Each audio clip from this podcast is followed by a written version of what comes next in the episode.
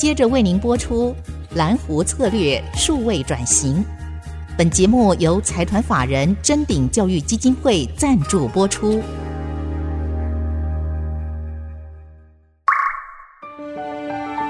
蓝湖策略数位转型，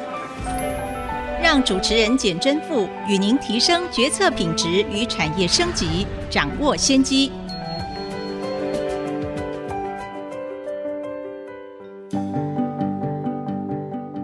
各位听众朋友，大家好，这里是 IC 之音竹科广播 FM 九七点五，欢迎收听蓝湖策略数位转型。我是节目主持人清华讲座教授简真富。首先，也要祝福各位听众朋友中秋节快乐，阖家平安。那我们今天非常高兴，也非常荣幸能够请到彩玉科技的总经理，也是我们非常杰出的学长辛水泉总经理。啊、学长好，老师好。新社我们其实，在园区大家都习惯叫新社。那我想先请教您，彩玉科技它是一个隐形冠军，然后主要也是在做光学元件。一般民众对于光学元件的一些应用跟大家生活的关联可能不太了解，可不可以请您做一些介绍？嗯，好的。其实彩玉在做光学元件这件事情，我想我更精准的来讲一下，我应该称它为微型或是微结构的光学元件。那这可以跟一般的传统元件做一些区隔哈。那我先讲一下所谓的微结构。事实上，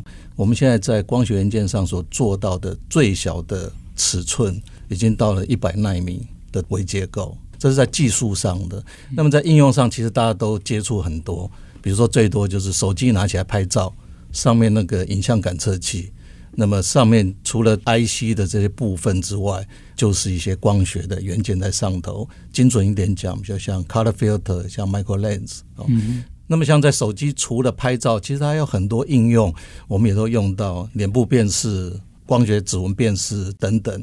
那么除了手机之外，手机是一个很大众的应用。是。但除了手机之外呢，像安防可能大家用的很多，比如不管是在社会上，在机关或者道路上的这种监控啊，或者一些智慧家庭啊等等，这也是很大的将来应用领域。大家最近谈的很多的，像汽车，也是一个很大的一个市场在岸边。我们有时候会大概去估计一下，一部汽车将来光是在光学感测器上，很有可能就会超过二十颗，所以这是一个很大的应用的领域，也是一个很大的市场的机会。谢谢您的介绍，因为微型大家就了解，这也是为什么彩玉科技它也算是整个台积电的一个集团大联盟的一部分。是但是您刚刚举到的应用，手机需要微型，车用虽然也是非常重要的平台，但但为什么微型的这个光学元件在车用也用得多？有时候我们觉得汽车好像很大，其实你要摆的地方也不是你想象那么大哦。比如说你摆一个倒车的一个相机好了，你也不希望人家就看到一个相机摆在那边，它的应用在我们的想象上，其实会有一点点差别哦。所以尽量也是希望它效能要到位，但是轻薄短小这件事情，我觉得在每个应用上头其实都还蛮讲究的。也因为它有很多不同的情境，你看手机，我们可能可以带去很冷的地方、很热的地方。那像车用，也是因为会受到这些不同的气候、外在的环境影响，所以这个光学元件在采钰科技里面所制造的，不只是微型，还要考虑到效能，考虑到各种使用的情境。是。那您也提到过，就是说根据这市场的调查，手机、车用的影像感测器等等的需求。它其实，在过去这段时间的成长都非常的快。光学元件或是微型光学元件这个产业链，它的一个竞争的态势是怎么样？那您可不可以举一些数字，或者说用这样来说明台湾或是采钰科技在这个产业链里面的角色？是，是我们把光学感测元件，其实再可以把它粗分两个大类。那一个我们叫影像感测。比如说相机就是最直接的，它要取的就是可见光的影像，就是我们看到什么，希望把它记录下来。哦，那么在这一类的应用，当然目前最大量都在手机上头。那大家可以看到这些手机的影像感测器主要的供应链，主要供应厂商像 Sony、像 Samsung 都很大，但是另外还有差不多三分之一的供应，其实来自于这些 Design House。嗯哼，好，那么这些 Design House 基本上就是我们的一个。呃，主要的客户就从这边来。对，除了手机之外，当然像现在汽车其实是一个市场是大家也开始竞争很激烈，因为随着汽车上面使用量的增加，这个市场特别是它是高附加价值，嗯、那这个数量是很稳定的在成长的。哦，再往远一点看的话，其实大家常听到的 AR、VR，虽然它的成熟度在现在是一个起步的阶段，可这东西它如果能够克服一些技术的障碍，让使用者的体验能够很好的话。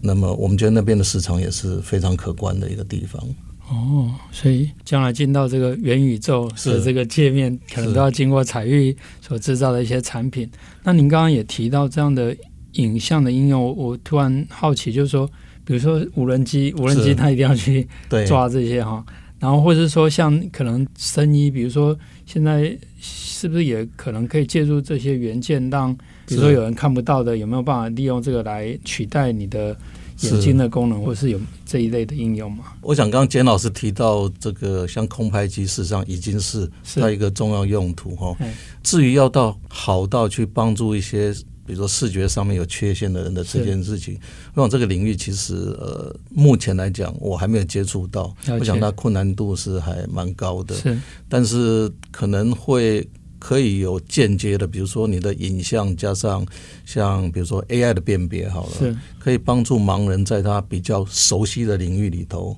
他也可以很快找到他要的东西。哦、是，我想会从他晋升的环境开始，那么要到比较广泛的环境啊，各种的话，恐怕这个在技术上还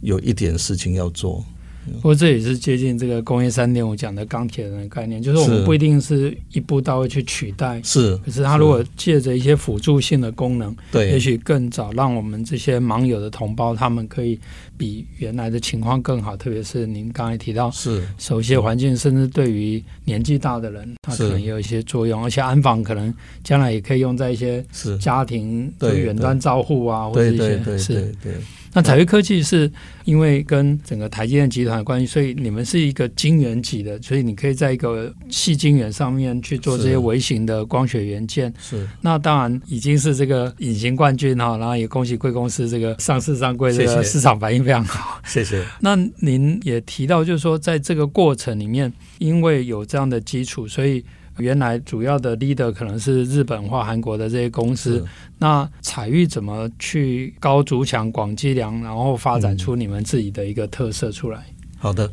我刚才讲了一个部分的应用是在影像感测，那这里对于现在这两个巨人来讲，的确是。要跟他们很直接的竞争，我觉得那个困难度是蛮大的。虽然我们也是跟我们客户一起，跟台积电一起，是那我们跟他们的技术可以说到相当啊。但是除了在影像感测之外，其实我们另外一个我们把它叫做纯粹的 sensing。sensing 的意思就是说，这个讯号取的不是给人看的，嗯，是给机器去做判读的。比如说你要判读距离啊等等的这些讯号，那这一块的领域其实。就没有那么大的巨人，我们觉得是一个我们可以切入，可以做很好的发挥。而事实上，已经证明我们有些成功的产品，像光学的指纹感测啦，像一些环环境光的感测。那么这些量虽然没有影像感测器来的那么大，但是对于彩玉这样规模公司来讲，也是相当相当有吸引力的一个市场在上头。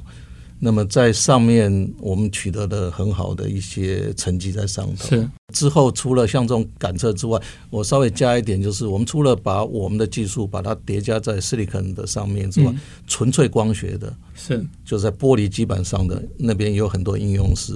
有很好的未来性的。哦，所以其实不限于这个细晶圆上面的应用，你们可以把技术跟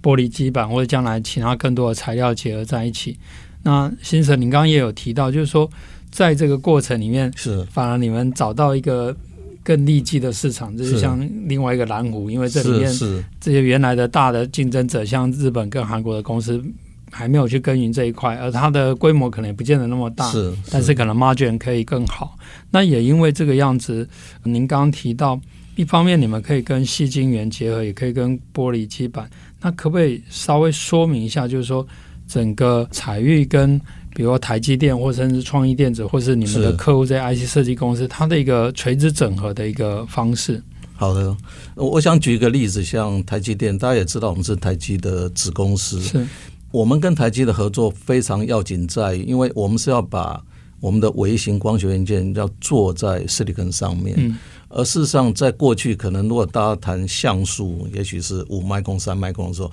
这种整合的重要性还不是那么大。但是，当我们现在的量产已经到每一个像素只有到零点六 micron 这种时候，如果你这个结构没有很完整一体的设计，我指的完整一体是从 silicon 开始，然后接上我们的光学元件这一段，这个很难把一个相机的品质做好。那么，这个东西你要做好，当然就是在技术在开发的开始，从台积跟我们跟客户就要是结合成一个很好的团队来做这个事。你等到台积做完再交给我们再去开发我们的，那天都亮了，大家也不用玩了。是，是非常感谢新哲刚刚的说明。一方面让我们了解彩玉科技作为一个隐形冠军。专注在微型的光学元件上面，然后借着发展出不同的蓝湖的市场。是。那另外一方面，呃，其实。产业大势也一样，分久必合，合久必分。是，虽然一方面水平分工，可是现在微型化以后，这种垂直整合的挑战越来越大。那彩玉也因为跟台积电的子公司的关系，可以在晶圆开始就 design for 这个 manufacturing，然后让它的良率、让它的效能可以提升。是，是。那我们这一段就先到这个地方，那我们先休息一下，进一段广告，我们再回来请教新社。谢谢。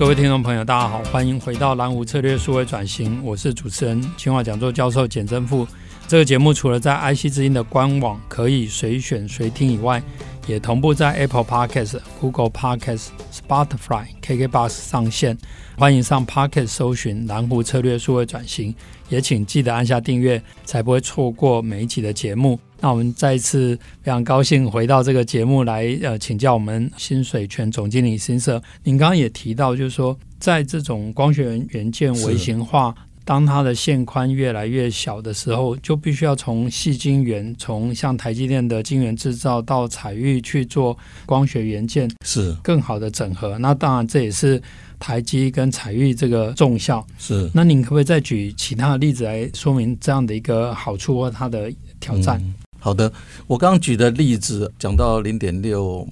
micron 的像素这个事情，那这比较针对的都是影像感测器。那我们在看这些光学感测，其实有两个维度，一个人是看它的大小，我指像素；另外一个看它的波长。所以我们在拍照的时候，我们看的是可见光，可是另外有一个趋势走的。现在是呃很热的，就是往红外线，因为红外线在我们的侦测距离啊各方面都是很重要的一个技术啊。那么像这边也是一样，比如说当有一个客户，当他需要一个红外线侦测的感测器，不管今天我们讲八五零 nanometer、九四零，或者是将来到一千多的，不管是在 silicon 的制造端，然后到我们在这个微型光学元件端，我们在结构的设计，在材料的选择都要配合这个光波的选择，所以这样子的一个元件要能够一样的很成功的、很快速的开发出来，就是客户跟我们的上游跟我们，那甚至牵扯到下游，整个的整合一定是要在产品定义的第一个时间点，大家就要开始充分合作。我请教一下，您刚刚提到的这种红外线波长越长，是不是就代表我可以更远的就看到这个？是，所以它可能就有很多应用，比如说是在保全上面呢，甚至国防上面都有可能一些潜在的应用。是，我想红外线呃有几个哈，一个是比如说夜间。这个是在保全上很好的应用。那么像汽车的长距离，它就需要一些长波长哈。选择这个也有一个很重要，就是说我另外稍微拉回来，像我们在做脸部辨识，其实是有红外线的光打在你的脸上，再反射到相机去侦测。那这个时候，当光线打在使用者的脸上，你一定要注意到它对眼睛安全的保护。哦，那红外线才可以做到这样子。了解，是了解。另外就是提到，就是说，采钰往这个方向发展的时候，您刚刚也提到，因为客户的需求会去选择材料。换句话说，细晶圆上面再去做这个光学元件的材料，其实也不见得只有单纯的细晶圆材料，应该有更多元的应用。上面的材料事实上，呃，我们有两个大类别，一个是比如说像我们叫做有机型的，像呃。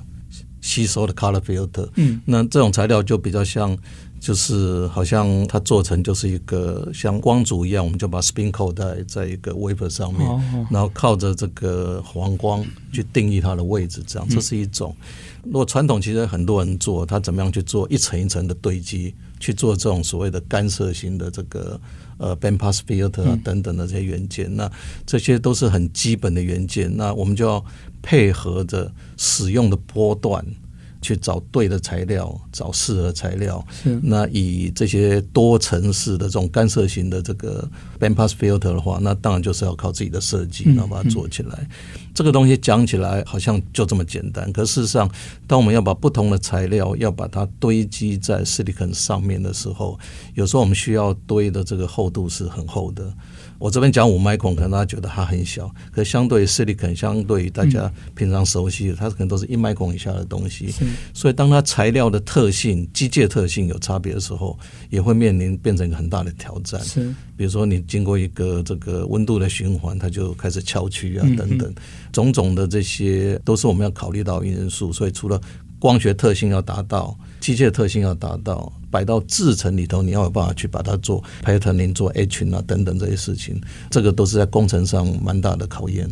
而且这有点像大队接力一样，是是是，前面上台机跑得很快，对，可是你这最后一棒影响也很大，对对对对，因为前面的累积的成本已经很多了，是是是。那也因为这样的特性，而且您刚刚提到它结合光学材料、机械的特性，所以。很显然，对于彩玉来讲，你需要各种领域的人才，然后投入你们非常专注你们这个本业的相关的研发。所以，我想请教一下，就是说，彩玉在研发上面怎么样去建立你这个高筑墙的一个竞争策略？我想现在国内，我想国外其实也是一样，对人才的竞争的确是很激烈。那像台湾，我想大家都知道几个这个给员工的收入各方面很高的这些公司，吸收了很大部分的人才。那所以采钰需要有自己一点特色出来。我先讲成果好了，因为我们走在光电，这跟一般的半导体公司是不太一样的。嗯、那一个对光电有热情的工程师，其实他如果进到半导体公司，他会觉得他还蛮寂寞的。嗯，因为在那边他是小众，他可能声音不太被听到。可是在采钰，我们可以提供这样环境来发挥他的长处。所以举一个大概的例子，我如果回到大概。三年前，呃，公司有光电方面的博士学位的员工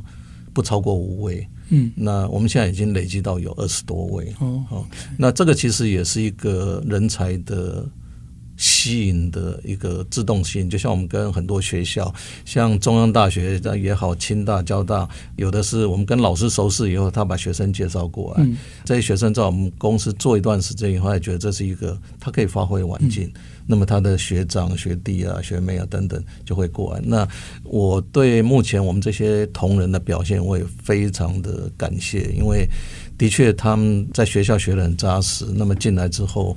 我们在结构的设计上头，其实我稍微再多讲一点，就是过去当比较大的尺寸的时候，我们在讲一个像素，比如说五麦孔、三麦孔到这种，它是比起波长、可见光波长，它是好几倍的，所以几何光学大概差不多就够用了。可是当进到这种我刚刚讲的，不管是影像感测器的零点六麦孔，差不多是绿光的波长。嗯嗯。那在微型结构，我们讲到一百个 nanometer 的这种，那已经比可见光小非常非常多了，所以这个时候老老实实，你就是要用波动方程式来做这些 simulation。嗯。那怎么样让这个东西要做的又准又快？因为你一走到这边，你要准，你的计算很多，那你的消耗的资源是很大的。除了把它做准，我们的同仁在 AI 的应用，让 simulation 可以做得非常快速的这种成果。我每次开会我都觉得我眼睛一亮。嗯、我觉得因为那个谈的不是两倍、三倍，是十倍、百倍的速度增加。是是那这方面我们进展的不错。那我想也是因为您在清华物理受过这个扎实的训练，所以可以把领导公司的这个。研发团队，然后不同的人才。我大学修过一点电机，我觉得说光电这个产业在台湾，呃，有一阵子其实大家非常看好，所以其实有很多好的人才进入到这个领域。只是说后来可能在其他产业并没有发展的如预期，变成另外一个很大的成长曲线。其实应该累积了很多这个人才在这个地方哈，所以那当然，我想彩玉上市上柜以后，应该又更容易吸引到这些人才。所以各位有志青年、有志中年哈，还在光电领域耕耘的，其实也可以多多考虑像彩玉这样的公司，那也可能可以让台湾再走出另外一个可以影响全世界的一个产业。刚刚也有提到跟几个学校可能有一些合作，可不可以就彩玉跟学校的产学合作这个部分，也跟大家做进一步的分享？我们基本上合作的学校还蛮多的，像从呃台大、中央、清华、交大、成大，还有几个，也许我不记得。